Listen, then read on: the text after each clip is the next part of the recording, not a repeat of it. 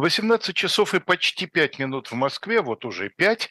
На YouTube-канале «Дилетант» возобновляет свою ненадолго прерванную работу программа «Параграф 43». Программа, в которой два учителя бывшей 43-й школы, ныне действующий Леонид Кацва и бывший Алексей Кузнецов, обсуждают различные аспекты э, отечественной истории в связи с э, их э, преподаванием в средней школе.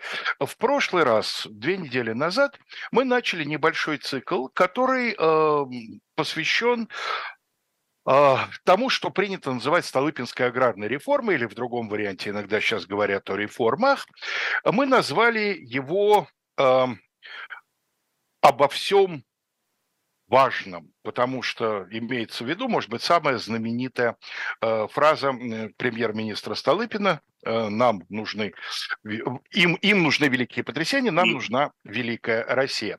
Ну и вот, собственно говоря, о том, как представлял себе движение к этой самой великой России Петр Аркадьевич, мы и продолжаем говорить. Правда, фамилия Столыпина практически не звучала в прошлый раз. Да, еще, и, может, и не с самого начала прозвучит. Я да. бы не сказал, что цикл будет небольшой, он будет как раз большой. Вот, видите, так сказать, практически ни одного утверждения не могу сделать, чтобы лиценз... Даже установочных, меня не поправят. Но это профессионально, это, к этому надо спокойно относиться. Значит, возможно, он будет большой, товарищи. Запасайтесь, подтя... затягивайте пояса, запасайтесь продуктами. А вот, яйцами можете не запасаться, Эрдоган уже... Не надо, не надо, бросать не надо. А, вот, а, значит, э, в прошлый раз говорилось о роли общины в русском обществе, особенно в крестьянском, а, значит, эм, состоянии в э, конце XIX века. И о тех, о той картине, которая была у руководителей, значит, государства, имеется в виду в первую очередь министры финансов, сменявшие друг друга, поскольку это их как бы раздел, и э, о том, какие э, тогда предполагались меры для решения так называемого крестьянского вопроса, и немножко начали говорить о том, в чем, собственно, этот крестьянский вопрос заключался. Да, и мы говорили об, и об обобщении оппозиции относительно общины, и о переселении, о взглядах в, в русской элите на переселение. И говорили о том, что э, Вита в связи со строительством э, Транссибирской магистрали э, очень активно э, добивался развития переселения и с 96 -го года уже открыто выступал э, против общинного землевладения. И прервались мы тогда э, перед тем, как э, процитировать э, мемуары Сергея Юрьевича э, где он объясняет, э, почему это дело шло с таким большим скрипом. А, пишет он вот что. Правительство в его большинстве, а равные самые влиятельные круги в Петербурге, полагали, что эта мысль давать возможность крестьянству уходить из европейской России для того, чтобы искать себе лучшей жизни в Сибири, представляет громадную ересь. Их доводы были э, весьма просты. Такая мера удорожит труд по обработке земли в помещих хозяйствах, следовательно, мера эта невыгодна всем частным собственникам, а с другой стороны, она способна дать крестьянству такие стремления к вольностям, которые, по мнению помещиков, не только вредны для них, то есть для нашего дворянства, но и для самих крестьян. То есть это позиция родителей уже подросших детей, которые не хотят их отпускать, потому что, во-первых, они там наберутся, да, они еще маленькие, они наберутся всяких глупостей и так далее, а во-вторых, это наше положение э, усложнит здесь. Мы да, останемся я бы без сказал, опоры. Я бы сказал только что наоборот, э, что вот на первом месте э, то, что нам придется дороже платить работникам. Все-таки это соображение было у помещиков, по-видимому, главным. В 1996 году Витте начал разрабатывать закон об отмене круговой поруки. Предлагал этот закон еще Николай Христианович Бунге. Э, несколько раз Витте обращался к э, Николаю II, убеждая его, что надо завершить освобождение крестьян, э, избавить их от власти общины, уравнять в правах с прочими подданными и успеха не добился. При этом нужно еще иметь в виду, что курс Витта систематически подвергался атакам справа, Правда, не только справа, либералы его тоже атаковали. Ну вот, например, на заседании Всероссийского съезда сельских хозяев говорилось так. Наш сельскохозяйственный кризис есть последствия колоссального нарушения равновесия между обрабатывающей промышленностью и сельским хозяйством. Привилегия первой и угнетение в ее пользу второго. Значит, чем конкретно дворяне недовольны? Э, введением золотого стандарта рубля, э, потому что до этого они на колебаниях курса весьма неплохо зарабатывали. Э, Кроме того, введение золотого стандарта снизило немножко хлебные цены. Не сильно, но снизило. Затем помещики добивались удешевления поземельного кредита. Э, настаивали на снижении железнодорожных тарифов для перевозки зерна и других сельскохозяйственных грузов.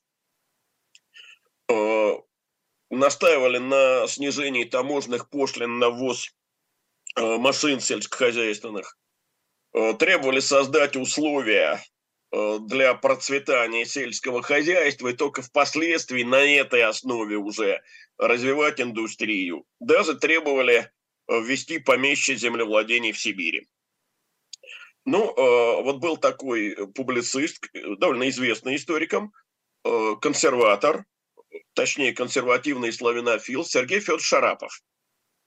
И вот он в газете «Русское дело» писал так. Э, что Вита виноват не в ошибках, а в ряде вполне обдуманных и сознательных преступлений. Он даже обращался к Николаю II, требуя э, министра финансов отдать под суд. Лень, скажи, пожалуйста, а да. что такое в этих условиях, там через 30 лет после отмены крепостного права, введение помещичьего землевладения в Сибири? Раздача больших поместье да. в награду за службу? Да, да. Дело в том, что в Сибири помещичьего землевладения не, не было. было. Не было, да. Там земли получали только крестьяне. А, ну, максимально вот были старожилы 110-нички. Угу. А дворянство требовало, ну, по крайней мере, определенные круги дворянства требовали, чтобы а, там тоже было разрешено приобретать дворянам крупные земельные владения. А, ну и, конечно, главные враги у Виты были не в публицистике. А, Шарапов, это, конечно, так сказать, важно, но гораздо важнее в том, что то, что э, Вита противостоял э, очень влиятельный чиновник. Э, в недавнем прошлом директор департамента полиции, а с 94-го государственный секретарь Вячеслав Константинович Плеве. Вот одна из наших слушательниц э, написала, что или, может быть, это слушатель был, но, по слушательница, э, что увлекается историей и многих э, исторических деятелей помнит, но вот отличить Витте от Плеви не в состоянии. Э, помню этот комментарий. Но надо сказать, что это совсем разные люди, не только по своему происхождению, но и по своей идеологии. Плеви действительно был такой убежденный Э, бюрократ-консерватор, э, в то время как э, Витте, ну, несмотря на то, что он из дворянской семьи, он скорее всегда был бизнесмена угу. в правительственной среде. И мне даже встречались, так сказать, в источниках замечания о том, что он никогда не выглядел как чиновник. Если, кстати, посмотреть на его фотографии, то видно, что человек в довольно свободном э, костюме всегда в таком, знаешь, э, он выглядит как крупный предприниматель. Крупный бизнесмен, да. Вот совершенно. он гораздо больше похож на Гучковых, Морозовых, да, да, да, да, да, да. И Вита отвечал оппонентам своим, сельское хозяйство без промышленности существовать не может. В настоящее время богатство дается не землею, а банковским делом, промышленностью, обрабатывающим производством. Дворянство оскудело не потому, что оно утратило привилегии, а от того, что по сравнению с классом промышленным значение его утратилось, что оно не выдержало конкуренции. А, и ведь действительно еще Энгельгард писал, что сельское хозяйство э, надлежит э, строить не как э, барское дело, не как господское дело, а как э, предприятие. Конечно, о полной, полном выполнении помещичьей программы речь не шла никогда, потому что это превратило бы поземельный кредит просто в благотворительность. Угу. Железные дороги сделало бы убыточными, а дворянство просто превратило бы в паразитическое сословие, которое живет на содержании государства. Но некоторых уступок дворяне добились, например, систематического списания недоимок по кредитам. Э, помещего землевладения не ввели в Сибири, но в 96 году ввели так называемый Челябинский тарифный перелом. Что это такое? Ну вот когда хлеб из Сибири э, везли по железной дороге, проходили Челябинск, поезда и железнодорожные тарифы Э, резко увеличивались. То есть при транспортировке крестьянского сибирского хлеба в Европу он резко дорожал. То есть идея заключалась в том, чтобы э, его сдавали в Челябинске, а там уже перекупщики потом сами тащили ну, бы его быть, в Европу. Да, во всяком случае, чтобы мужицкий сибирский хлеб дешевый э, не конкурировал угу. с э, хлебом дворянским, понятно, что как только Транссиб заработал, поставки из Сибири резко увеличились. И вот надо сказать, что все это, вся эта нерешительность, вся эта консервация общины, это все, конечно, во многом и привело к тому, что мирное реформирование российской деревни оказалось невозможным.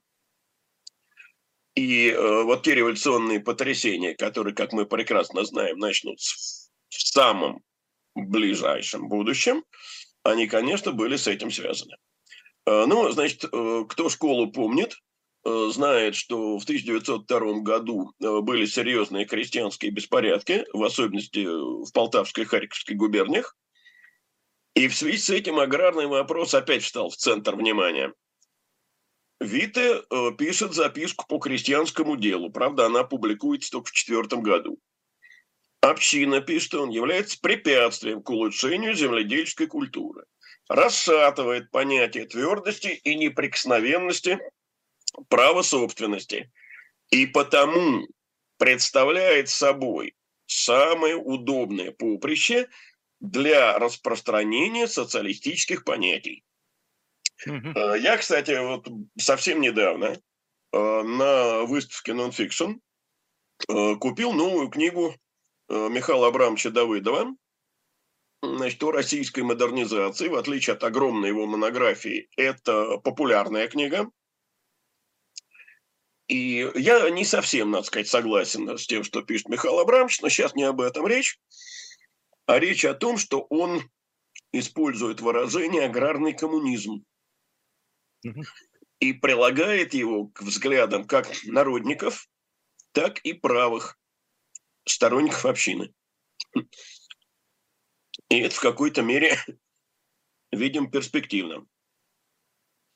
Так вот, э, выход Витте видел в том, чтобы, во-первых, э, уравнять крестьян э, в правах с другими сословиями, а во-вторых, вернуть им право выхода из общины после уплаты выкупом. Такое право раньше было, но в 93 году оно было у крестьян отобрано. Но надо сказать, что Витте был политик гибкий. И он писал, что в отдельных случаях при истощенной почве, примитивной культуре, при дешевизне сельскохозяйственных продуктов общинное землепользование может быть выгодным для крестьян. Поэтому он предлагал э, крестьян насильно в общине не удерживать, но и к выходу из общины не принуждать. Вот в этом, кстати, отличие Витте от Столыпина. Угу. Что ж, э, ну а о Столыпине позже будем говорить. Что же касается Плеля, то Вячеслав Константинович настаивал на том, что община должна быть незыблема. Да, выход из нее можно облегчить некоторым, некоторым индивидуально сильным хозяевам. Но и то они должны при этом от, от надела своего отказаться, хозяйство вести на вненадельной земле, то есть арендованной, купленной, это уже mm-hmm. другая проблема. И таким образом вот эти богатые из общины уйдут, землю оставят, и это отчасти решит проблему малоземелья. А максимальный размер э, крестьянского индивидуального хозяйства ограничить 150 десятинами, чтобы крупных фермерских хозяйств не заводить, чтобы они с помещиками не конкурировали. Лень, решительно да. не понимаю одну важную, как мне кажется, деталь. А вот по этому предложению фон Плеве, а с чего тогда богатому человеку вообще уходить из общины, если он и так там оставляет землю? Ну, так... это как раз более-менее понятно. Дело в том, что э, в общине этот богатый человек э, по рукам, по ногам связан различными обязательствами, э, начиная с круговой поруки но только в размерах надела. А ведь если он арендует землю где-то за пределами а это... общины... Нет, все, что он арендует за пределами общины, общины вообще не касается. Да, вот я про это же. Ну вот, э, чтобы не быть связанным там на, на деле, чтобы не э, подчиняться мирским решениям, ухожу совсем. Э, такое бывало, но, по-видимому, очень нечасто. Не случайно Плеве говорил о некоторых индивидуально сильных крестьянах. Понятно, что это касалось ну, там, единиц, не единиц, но, может быть, нескольких тысяч на всю Россию. Угу. При этом Плеве, в отличие от консерваторов предшествующих лет, э, соглашался переселение допустить. Но только в тех случаях, когда правительство сочтет его желательным в интересах землеустроительного дела во внутренних губерниях или же колонизация окраин. Э, то есть э, заселить окраины э, там вдоль границ или там, где эта колонизация может разбавить, так сказать, местное население, то есть вот в стратегических таких целях. Что касается проекта, который он подготовил, Плеве, то этот проект очень серьезно затруднял, еще сильнее, чем прежде, э, семейные разделы, э, усиливал власть главы двора над домочадцами и все правовые ограничения для крестьян сохранял, включая власть земских начальников. Но вот круговую поруку, о которой я сейчас говорил, в 1903 году все-таки отменили феврале 1903 года ее все-таки отменили, Вита этого добивался с 1996 года, и, э, наконец, получилось. В остальном община сохраняется. В январе 1904 года, а у нас начинается э, русско-японская война, да, э, выходит царский указ. В указе говорится, что община, запрет купли-продажи отдельной земли, сословная обособленность крестьянства, это все остается незыблемым. Правда, примерно спустя полгода, в июле 1904 года, публикуются так называемые временные правила о добровольном переселении сельских обывателей и мещан-земледельцев. В августе 2004 года давно ожидаемое запрещаются, наконец, телесные наказания для крестьян. Вот тут надо э, понимать, что еще каких-то 120 лет назад э, в нашей стране большинство населения, крестьяне, э, на законных основаниях могли быть подвергнуты телесному наказанию, попросту порки. По приговору волосного суда, по решению земского, земского начальника, по решению начальника воинской команды в случае ну, какого-то... команда – это отдельный разговор. Ну да. Это... Все-таки в случае чрезвычайного положения о чрезвычайной охране. Да, но через полгода начнется первая русская революция, и вот этих О. начальников воинских команд... О. Вот э, дальнейшее решение о, общ... дальнейшее решение вопроса об общине и будет уже проходить э, в контексте Первой Российской революции. Мы не будем сейчас говорить о крестьянских волнениях, о Всероссийском крестьянском союзе. Это не тема нашего сегодняшнего разговора. Но очевидно, что размах крестьянских волнений э, потряс государство и потряс настолько, э, что, например, знаменитый Дмитрий Федорович Трепов говорил Витте следующее. Э, он в это время был дворцовым комендантом. Я сам помещик, и буду весьма рад отдать даром половину моей земли, будучи убежден, что только при таком условии сохраню за собой вторую половину. Это был момент наивысшей паники. И э, мы знаем, что после манифеста 17 октября э, в России был, наконец, сформирован Совет Министров. И первым полномочным премьер-министром стал Виктор. Гораздо менее известно о человеке, который в его правительстве занял пост министра земледелия. И совсем точно, то министром его так и не назначили – ограничились назначением главноуправляющим земледелием и землеустройством. Уж больно у этого человека была репутация такого левого либерала. Речь идет о Николае Николаевиче Кутлере. А, кстати, именно Кутлеру, а не Сокольникову. А, мы обязаны финансовой реформой 22 года, о чем мало кто знает потому что он ее разрабатывал, а Сокольников дал этой реформе только имя свое. А, в качестве вот. наркома финансов, разумеется. Конечно, да. конечно. И э, Кутлер предложил, э, будучи вот, исполняющим обязанности министра, проект аграрной реформы. Э, он тоже был сторонником ликвидации общины.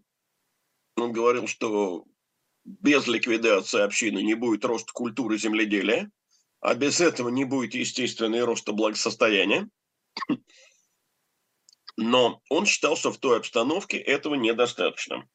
И он говорил, нужно э, создать условия для того, чтобы крестьяне в кредит через крестьянский банк могли приобретать казенные земли, удельные земли, а также земли, выкупленные у частных владельцев.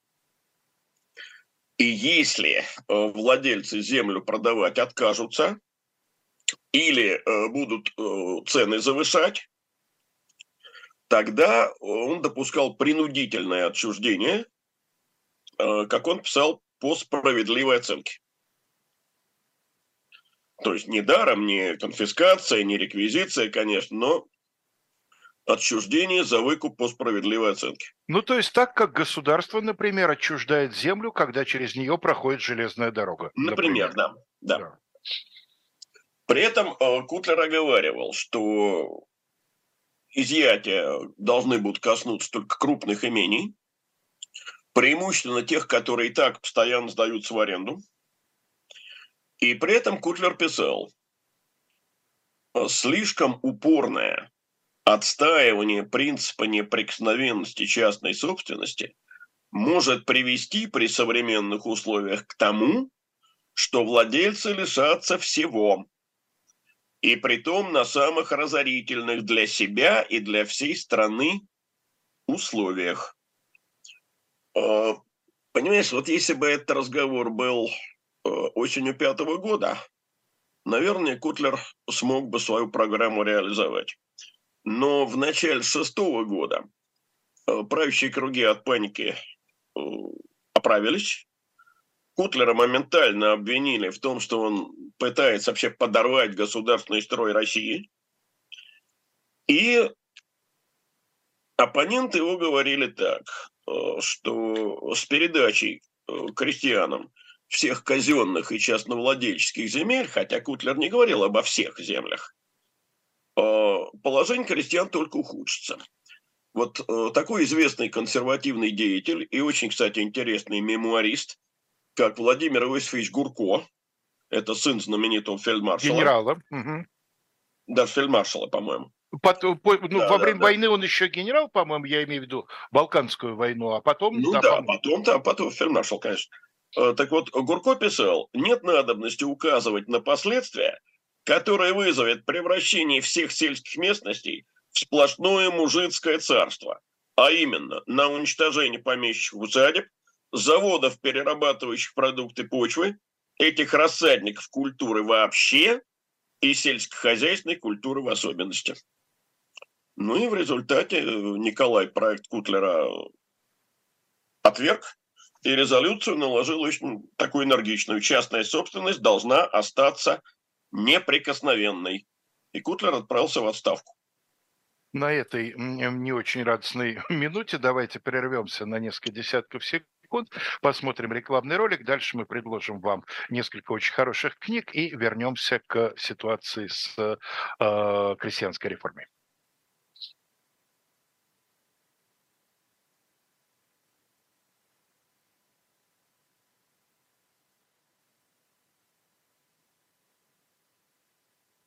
Оля, реклама пошла? Живой гвоздь остается в Москве и ежедневно освещает для вас новостную повестку. Оля, Мы но все равно... для вас самые яркие мнения политологов, экономистов и деятелей искусства, чтобы вы всегда могли увидеть ситуацию в мире с разных сторон. Поддержите нас в это непростое время, чтобы мы могли развиваться и дальше. Как это сделать? Переходите по ссылке под трансляцией или воспользуйтесь QR-кодом, чтобы оставить свой донат.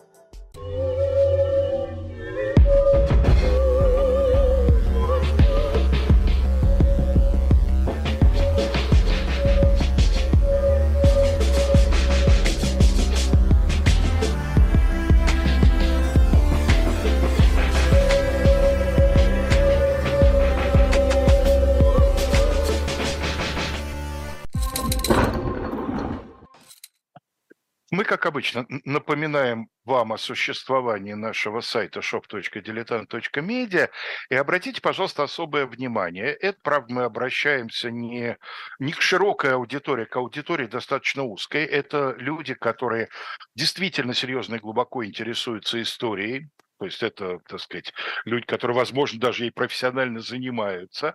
Ну и те, кто интересуется, может быть, историей вообще не очень глубоко, но вот историей Восточной Европы, в частности, Польши, стран Балтии, западных районов, значит, эм, бывшей Российской империи, а мы предлагаем вам великую хронику о Польше, Руси и их соседях XI-XIII веков. Совершенно замечательное, исключительно историческое сочинение э, Средневековья, э, крупнейшее произведение средневековой польской историографии, своего, своего рода польская повесть временных лет, если можно так выразиться.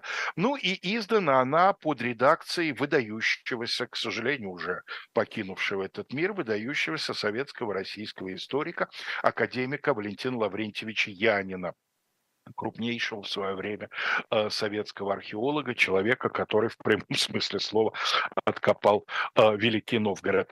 Кроме этого, обратите внимание, пожалуйста, идя навстречу вашим нуждам, э, значит, мы достаточно регулярно пополняем сайт различного рода подарочными изданиями, которые предлагаются в единственном экземпляре, в очень таком, так сказать, представительном виде, но при этом отличающиеся замечательным содержанием. Все это тоже ждет вас на сайте. Ну и помните, будьте готовы, 2-3 дня и начнется продажа очередного номера журнала «Дилетант». Это тоже, соответственно, для вас основание держать руку одну руку на пульсе, вторую руку на сайте. Ну, а мы возвращаемся к нашим э, баранам и подходим, насколько я, я, мог, насколько я слежу за хронологией, подходим уже вплотную к теме. Я просто, понимаешь, захохотал, потому что вспомнил третью руку Луи Дюфинеса. Ну, конечно, да, разумеется. Да. Вот. Ну, значит, после отставки Кутлера в правительственных кругах всякие разговоры о принудительном отчуждении э, были отброшены совсем. А вот идея разрушить общину получал поддержку все более и более серьезную. Ну, в частности, в феврале шестого года царю была подана записка. И там говорилось, так энергично говорилось, достаточно сделать крестьянина собственник, чтобы он осознал всю преступность насильственного покушения на чужую собственность. Мгм. Иначе говоря, авторы этой записки интересовались не экономическими соображениями вот, в смысле отмены общины, а исключительно политическими. Между тем, аграрный вопрос становится главным в только что созданной Государственной Думе. И проекты, э, которые были предложены двумя основными фракциями, и кадетами, и трудовиками, они как раз э, настаивали на принудительном отчуждении. Э, правда, кадеты предлагали изымать только часть земли и распределять, ну так, чтобы была потребительская норма 8 десятин на душу, при этом образцовые хозяйства не трогать, а трудовики были более брутальные, они требовали вообще всю помещую землю изъять, сверхтрудовой нормы, то есть помещикам тоже оставить по 8 десятин на душу, и дальше всю землю подвергнуть уравнительному черному переделу. Правительственные ораторы, в частности, вот тот же Гурко, выходя на Думскую трибуну, не раз говорили, что, ребята, это не панацея, помещий фонд, он всего 35 миллионов десятин. То есть, если весь ликвидировать, то все равно крестьянам достанется ну, по десятине, не больше. Угу. Дума все это слушать не хотела, она настаивала на принудительном отчуждении абсолютно решительно. В итоге Дума распущена. И одновременно уходит в отставку правительство Ивана Владимировича Гремыкина, а премьером становится Петр Аркадьевич Столыпин. И уже в октябре шестого года, то есть первой Думы уже нет, а второй Думы еще нет, Столыпин проводит долгожданный указ об уравнении крестьян в правах с другими сословиями. То есть вот теперь крестьяне избавляются от опеки земских начальников, э, общины, получают право свободно выбирать место жительства, поступать на учебу, на государственную службу и так далее. И, наконец, в ноябре шестого года начинается осуществление аграрной реформы. Вторая дума собирает в седьмом году, когда уже аграрная реформа начата. Лень, скажи, пожалуйста, а да. это означает фактическую отмену внутренних паспортов? Теперь же их выдавать некому. Если крестьянин может свободно перемещаться, поступать там в учебные заведения, он же не должен теперь ни у кого брать бумагу или ну, должен? В том виде, в каком паспорт существовал до этого, да, он отменяется. Mm. Значит, правые и октябристы, надо сказать, поддержали Столыпинский указ от 9 ноября 6 года. Кадеты, ну, они прежнюю свою программу выдвинули, но ее немножко смягчили. Теперь они уже не настаивали на вот этой норме 80 на обязательном, они говорили так, надо наделить крестьян в соответствии с наличием земли в данном регионе. Угу. Объяснялось это тем, что кадетский э, проект дорабатывал Кутлер, который теперь присоединился к кадетам, и он э, просто показал, что для того, чтобы наделить по 8 десятин каждого, ну, в европейской России просто 190 миллионов десятин для этого не хватает. Угу. Значит, э, по мере возможности плюс переселение.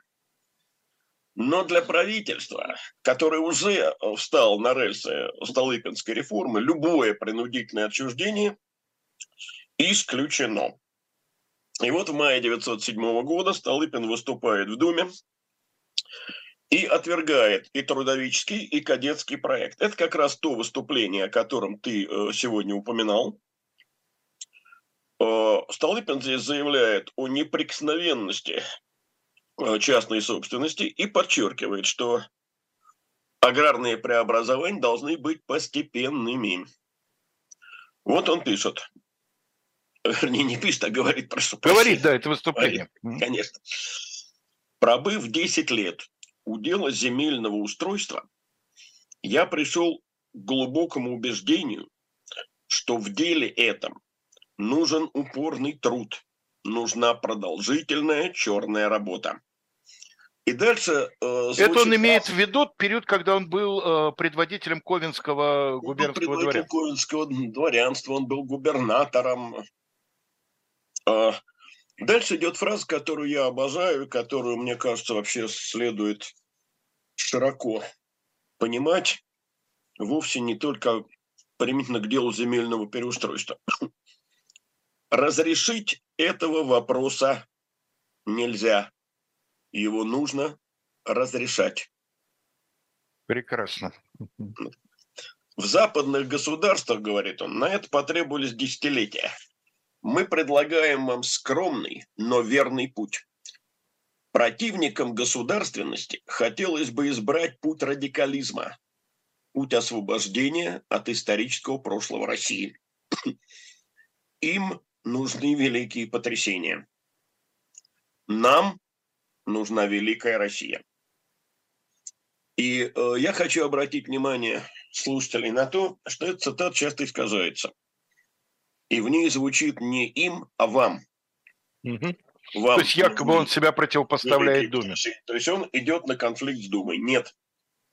Столыпин был, э, извините, не такой дурак, чтобы, выступая в Думе, э, вот так сходу обвинить э, депутатов в подрывной деятельности. Он, наоборот, предлагал им союз против врагов государственности. Им нужны великие потрясения, нам нужна великая Россия. При этом надо иметь в виду, что да, он действительно с аграрным вопросом был знаком далеко не понаслышке. Э, он был крупный помещик. У него было в нескольких имениях и в разных губерниях даже семь с половиной тысяч десятин. Это много. Он действительно был и предводителем ковенского дворянства, и гродненским губернатором.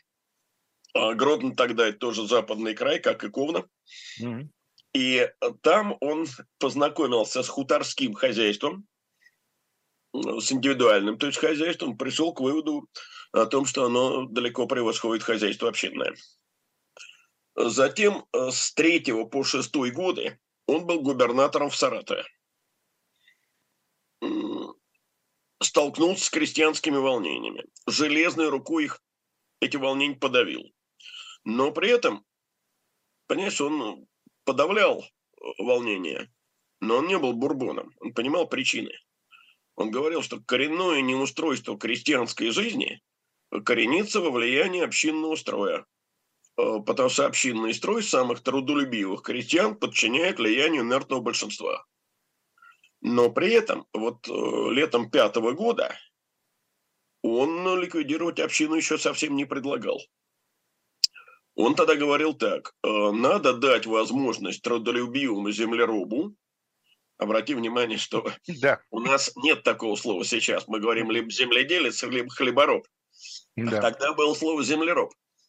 Э, вот дать возможность трудолюбивому землеробу получить отдельный земельный участок, вырезанный из государственных земель или из земельного фонда крестьянского банка. И тогда, говорит он, наряду с общиной, где она жизненна, появился бы самостоятельный зажиточный поселянин. И тогда те, кто в общине остается, убедившись в преимуществах общинного хозяйства, сами постепенно от общинного землепользования откажутся.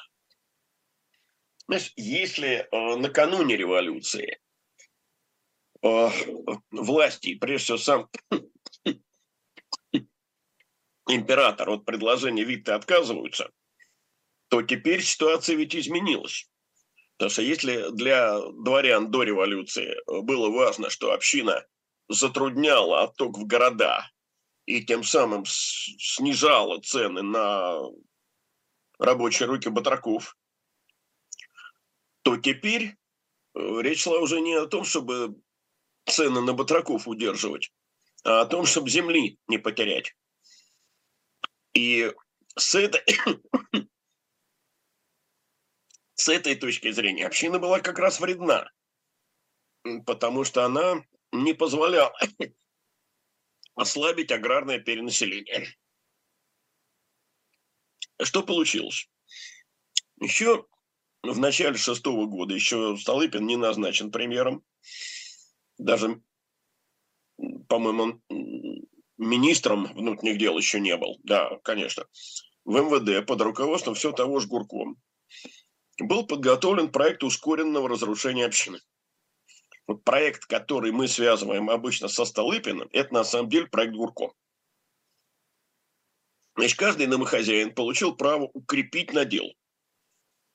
Что значит укрепить? Вот сколько у меня есть полос, теперь они мои, они больше не подлежат переделам. Вот это значит укрепить.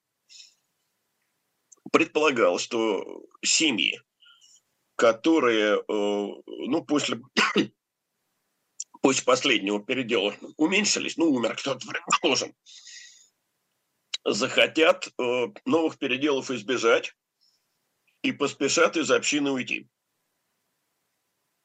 И, соответственно, по проекту Гурком хутора предполагалось тоже создавать не на банковских землях и не на казенных землях, а на надельных землях. Гурко вообще был против дополнительного наделения крестьян землей.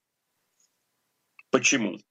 Потому что он считал, что это будет на крестьян действовать развращающе. Сегодня они получат дополнительную землю за счет банка или казенных земель, завтра они потребуют э, частновладельческие земли. Значит, дело не в том, чтобы добавлять земли, а дело в том, чтобы отпустить из общины и таким образом обеспечить э, рост культуры земледелия. Столыпин программу Гурку принял, надо сказать, полностью. Э, тем более, что ее сословная дворянская организация поддерживал, так называемый Совет Объединенных Дворянских Обществ. Но при этом он от создания хуторов на банковских землях тоже не отказался. В данном случае уже не имеет смысла разделять казенные и банковские, Э, потому что часть земли казны как раз была передана в распоряжение крестьянского банка. Э, ну, э, надо сказать, что за передачу крестьянам значительной части казенных земель тоже выступали весьма влиятельные люди. В частности, вот будущий лидер так называемых умеренно правых в Третьей Государственной Думе Балашов царю писал так. Дайте, государь, крестьянам их земли в полную собственность. Наделите их новой землей из государственных имуществ и из частных владений на основании полюбовной частной сделки. Усильте переселение, удешевить кредит. А главное, повелите приступить немедленно к разверстанию земли между новыми ее полными собственниками. И тогда дело настолько займет крестьян и удовлетворит их потребности и желания, что они сами откажутся от общения с революционной партией. Лень, вот как раз э, у меня давно уже на языке, ну, собственно, не очень давно, минут пять, но на языке вертится вопрос, к которому ты сейчас подвел просто совершенно идеально. Вот э, ты рассказываешь о том, как планируется реформа, как осуществляется реформа, и ни разу не звучит адресат вот этого послания Балашова, государь-император Николай II. При том, что он пока не английская королева, да, Нет, у него... Он он не английская королева, но, э, понимаешь, э, император Николай был, э, во-первых, человеком подверженным влиянием, во-вторых, он все-таки, хотя он и называл себя вот в переписи 1897 земли года, русской, да. назвал себя хозяин земли русской, да, но при этом надо сказать, что он в земельном деле разбирался вообще довольно плохо. И экономически был, видимо, человеком не очень грамотным.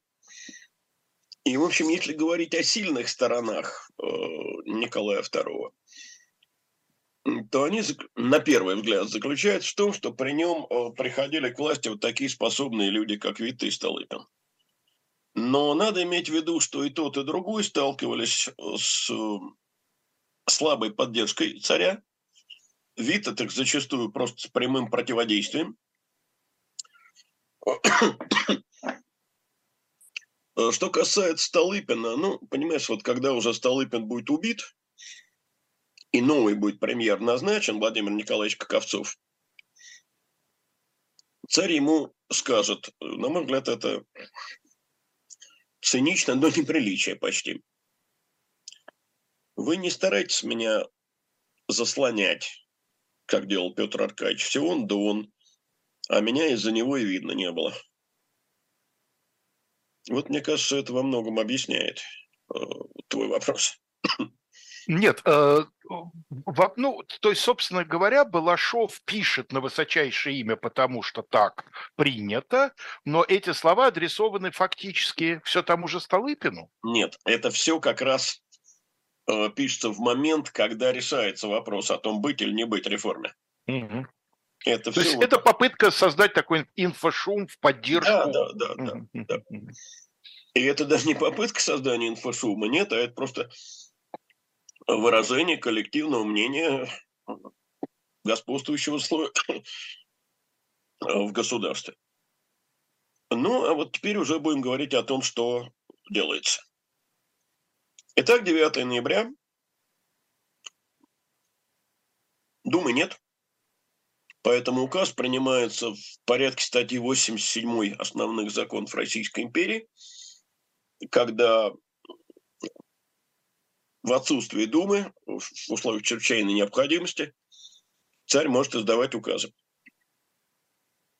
А, значит, указ подготовлен в варианте Гурко. А, если крестьянская семья укрепила за собой землю с излишками, то есть больше, чем полагается, то надо миру уплатить. Но уплатить надо по довольно смешным к 1906 году ценам 1861 года. Э, цены эти давно не соответствуют ничему. А если вообще не 24 года последних э, переделов не было, то там за излишки уже не платят. Э, формально для выхода крестьянской семьи из общины нужно согласие схода. Но если в течение месяца сход решения не выносит, то его принимает земский начальник. А понятно, что если известно, что сход вынесет решение не допускать ухода семьи, то всякие способы созыв сход задержать. Если землю желает укрепить две трети домохозяев, то вся община разом переводится на индивидуальное землепользование. Значит, э, с шестого года, вот с ноября шестого года до июня десятого года э, это существовало в статусе указа. В десятом году Третья Государственная Дума утвердила, затем утвердил Госсовет, и, наконец, 14 июня Николай II. Значит, с этого момента, вот 14 июня 2010 года, общины, э, в которых с момента наделения землей переделы не проводились, э, были все разом признаны перешедшими к подворному землевладению. И это означало ликвидацию общины по решению властей, а не схода. Ну, а теперь смотрим, что может крестьянин, выйдя из общины. Само по себе вот это черезполосное укрепление земли – это не цель. Это только первый шаг. А, значит, можно потребовать сведения всех своих полос в единый массив, тогда это отруб. Значит, но христианин при этом остается жить в деревне. А если он переезжает на свою землю, тогда это хутор. Можно ли укрепленную землю продавать?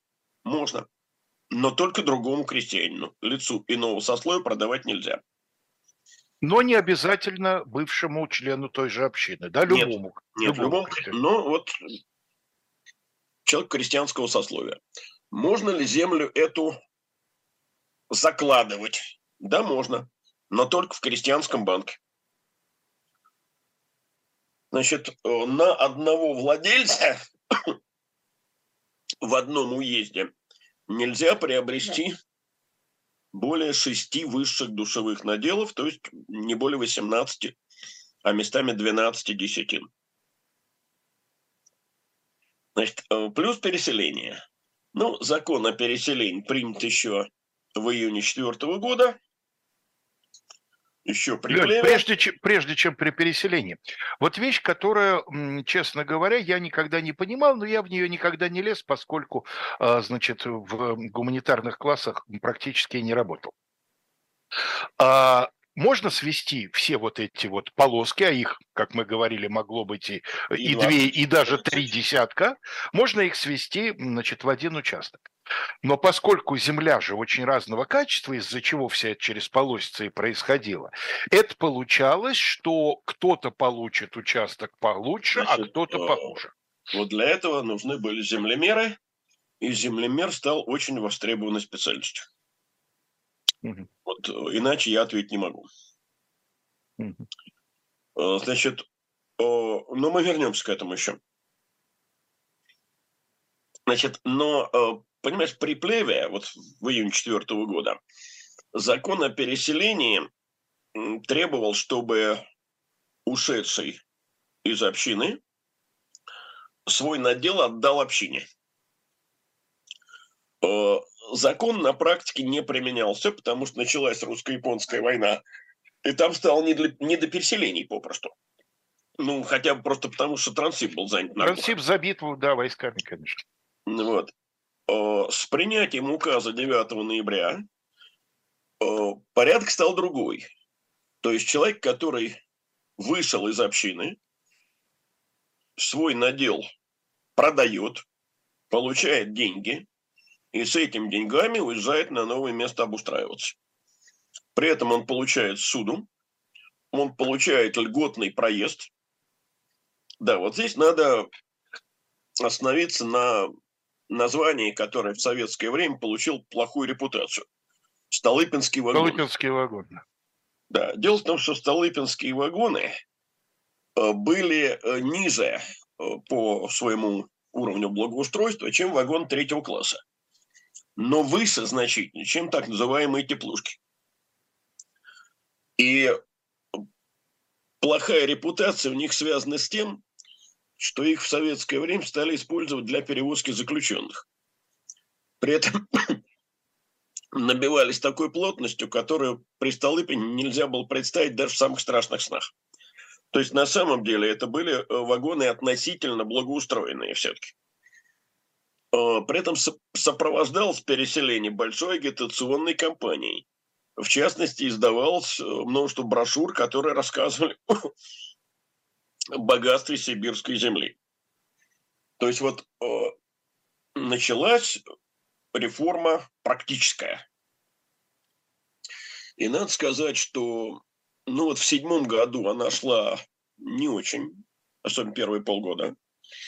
Крестьяне присматривались, не торопились. Кроме того, ходили слухи, что кто выйдет из общины, тот э, может не рассчитывать э, на участие в том глобальном переделе, который вот-вот начнется.